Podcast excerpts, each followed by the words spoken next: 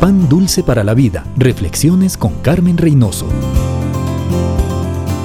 ¿Cuántas veces hemos escuchado? Ay, si tan solo me hubiera atrevido. Ay, si no hubiera renunciado.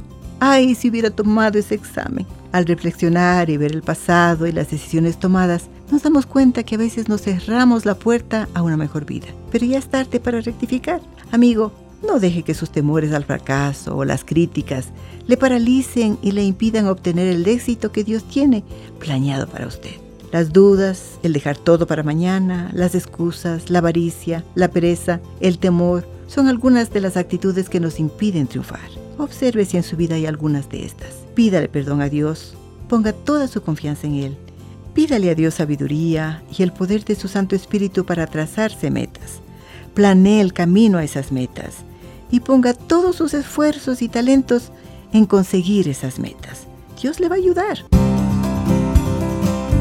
Pan dulce para la vida. Reflexiones con Carmen Reynoso.